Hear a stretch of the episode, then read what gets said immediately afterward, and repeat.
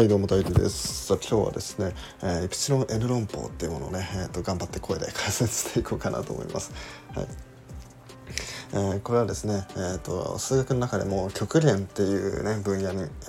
ー、で出てくるやつですね。一応高校数学では出てこないんですけど、まあ、もっとね厳密にやろうと思って厳密にやろうと大学数学でやるようなやつなんですけどこれね考え方ね面白いんで、えー、ぜひ楽しんでもらえればなと思います、はい、で今回ねなんでこんなこと話そうかって思ったかっていうとえっ、ー、と昨日のね、えーと、夕方くらいに出した配信でこう面白い配信見つけたってやったじゃないですか、うん、でその人の、えー、まあ、数その人数学って数学ってじゃないわ。えっと自然対数の低人流さんっていう、ね、方があの落語と数学を、え結びつけてなんか、えー、数理落語っていうのをやってたんですね。うん。でそれの題材でイプシロン N 論法をやってたんでじゃあ今回はねそれをがっつり解説してやろうということで 今回やっていきたいと思います。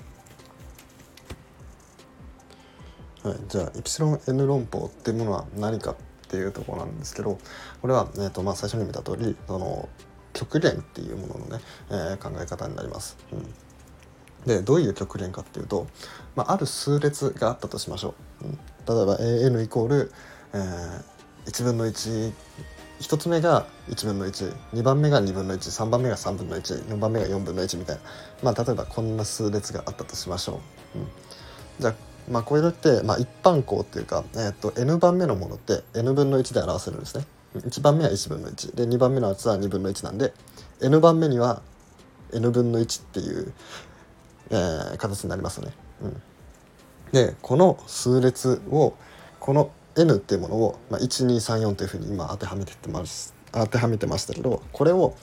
じゃ無限大まで、うん、一番もうもう無限までやってったら、えー、この数列はどうなるのかこの数列の値はいくつになるのかっていうのが、えー、まあ、極限の話なんですね。うん、でまあこれはね今の n 分の1のやつはねちょっと考えてみれば分かるんですけどまあ0に近づきますよね、うん、2分の13分の14分の15分の16分の17分の18分の1ってやったらどんどんどんどんどんどんどんどん小さくなって、まあ、最終的には0に近づいていくんじゃないかっていう予想ができると思います。うん、でまあ実際にそうなるんですけどじゃあなんでそうなるのかっていうのを、えー、ちゃんとね数式で説明しようっていう試みをしたのがイプシロン N 論法っていうやつなんですね。じゃあイプシロン N 論法、まあ、どういう形になってるかっていうと、今ね多分サムネにも載ってきてると思うんですけど、えー、AN が A っていう値に収束するっていうことは、えーと、こういうふうに表すんですね2のイプシロンと、えー、ある N が存在すると。うんでその札座と、まあ、どういう N が存在するかっていうと、えっと、N 大なりラージ N ならば an-a 小なりイプシロンっていうねこの形。これがねあのイプシロン N 論法のもうね、えー、と数式のところなんですけど、まあ、これ数式見てもね多分なかなか分かんないと思うんで、えー、これ言葉にしてみると、えー、どんな風になってるかっていうと、えー、どれだけ小さな数、えー、まあこれイプシロンですね。どれだけ小さな数イプシロンを取ってきても、えー、n っていうまあ、AN のさっきの AN ですね。の N がある値、まあ、ラージ N、えー、と大文字の方の N よりも大きければ AN と A との差ですね、まあ、これ今絶対続いてますけど差ですね、うん、AN と A がどれくらい離れてるかでもいいですね、うん、この差が、えー、絶対イプシロンより小さくなるようになるっていうことっていうのが成り立つラージ N っていうのを一つ持ってくることができるっていうのがこれイプシロン N 論法なんですね。うん。まあこれでもまだわかんないこれでもまだ分かりづらいと思うんですね。思うんでまず、えー、例を出していきたいと思います、ね、であのさっきの n 分の1をまた例に出していきたいんですけど、えー、例えばなんですけどじゃあ今回エプシロンを1としてみましょう、うん、1としてみた時にえー、じゃあ n 分の1っていうのはまあ0に収束しそうだなということで、えーとまあ、a の部分を0としてやるんですね。そしたら、えー、と2分の1の n 乗がえイプシロンより小さいっていう形になるなりますね。うん、で、えーと、この時今イプシロンが1だったとしましょう。うん、そしたら、えーと、これを満たす n って何がありますかって言ったら、えー、2より大きければ全部満たしますよね。2分の1はもちろん1より小さいし3分の1も1より小さいし4分の1も5分の1もどんどん小さくなってるんで、えー、全部1より小さいわけですよね。つまり n っていう数字が2より大きければこれをなこれが成り立つんですね。うん、イプシロン、えー、1より小さい今イプシロン1ですけど1より小さいっていうのが成り立つと。うん、じゃあ次にイプシロンが2分の1っていうふうにね半分になったとしましょう。うん、じゃあそしたらじゃあ n はどのタイミングで成り立ちますかっていうことなんですけど n が、えー、3より大きい時に成り立ちますよね。うん、2分の1と3分の1だったら3分の1の方が小さいんで、えー、n 分の1ってものが、えー、2分の1よりも小さくなるためには n が3より大きければいいですね3分の1も2分の1より小さいし4分の1も2分の1より小さいし5分の1も2分の1より小さいしって感じで、えー、n が n が3より大きいっていうものを取ってこればこの n 分の1小なりの2分の1っていうこの形が成り立つわけですよね。はい、他にもイプシロンに5分の2みたいな値を取ってきたとしましょう。うんでそしたらこの n 分の1が、えー、5分の2より小さくなるためには、えーと、n が3より大きければいいんですね。これはさっきのやつと一緒ですね。うん、3分の1と5分の2だと、えーまあ、通分してやると、えーまあ、3分の1の方が小さいことが分かるんですね。うんだから、えーと、n が3より大きい時は必ずこのイプシロン5分の2より小さくなるっていうのが成り立つわけですね。うん、でこれをどんなイプシロンに対してもやっていくんです。どんな小さな数どんな小さな数これが今5分の2とか、まあ、2分の1とかありますが4分の1でやってもできるし8分の1でやってもできるし16分の1でやってもできるしっていうふうにどんどんどんどん半分半分半分ってやってても絶対こうなるような n が取ってこれるわけですよ。うん、今は、えー、と1と2分の1と5分の2っていう、まあ、3つの数でやったんですけど、まあ、ここから2分の1からさらに半分にして4分の1にしたら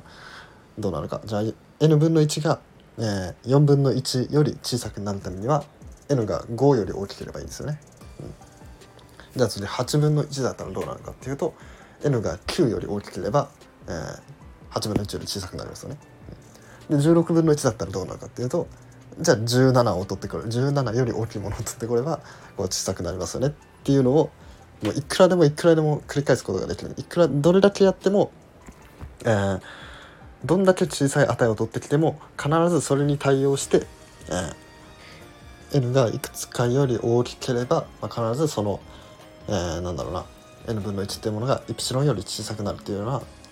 まあ、そういう n っていうものを持ってこれるんですね。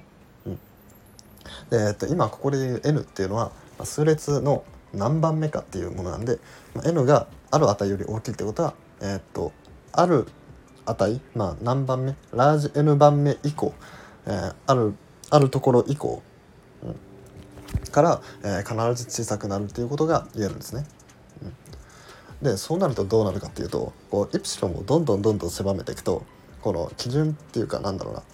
えー、さっきの n の最小値って言えばいいのかな、えーと、ある何番目以降っていうののこの何番目以降のこの何番目っていうのがどんどんどんどん大きくなっていくわけなんですよね。うん、ということは、えーと、どんどんどんどん大きくなればなるほど、えー、逆に差が縮まっていくわけですよ。うん、今回は n 分の1と0との差がどんどんどんどん狭まっていくわけですね。うんじゃあ最終的にこれが無限まで続いたらどうなるかっていうとじゃあこれは最終的には0になるよねっていうのが、えー、エプシロンデルタ、まあ、エプシロン N 論法ですね、うん、っていうものなんですね。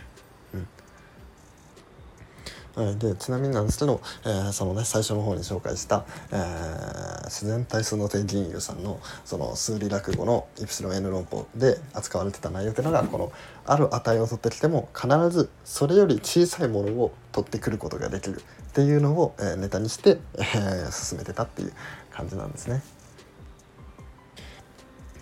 でこのイプシロン N 論法なんですけどね、まあ、大学数学のね、まあ、一つの関門というか、えー、っとまあ大学数学にの第一歩みたいなところがあったりしてあとさらにねこれはあの、まあ、極限っていうのにつながっていくんですけど、まあ、その前段階として、えー、実数の連続性とかあとは距離関数っていうのかな？そういう話とかともまあがってたりするんでねそこら辺とのね関わりもね あの分かるとねもっとね面白くなってきますね。はい、というわけで今回は、えー、イプシロン L 論法っていうね、えー、そういうものについてもう頑張って声で 解説してみました、はい、このラジオ面白いなとか思ってもらえたらいいねフォローコメントレターなどお願いします。はい、では最後にちょっと雑談していきたいんですけども、はいえー、っと一応俺昨日ね、えー、ワクチン打ってきました、うん。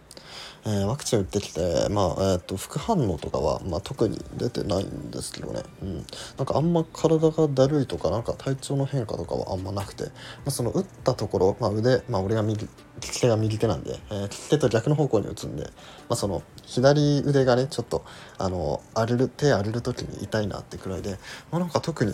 なんか症状というかうんなんか熱が上がったりとかなんか全然そういうことはなかったですね。まあ、もしかしたらこれからまあ明日とかまあなんか熱とか出るかもしれないですけど、まあ、とりあえず今は大丈夫ですよって感じですね。はい、というわけで 今日の放送は以上になります。また明日お会いしましょう。それではバイバーイ。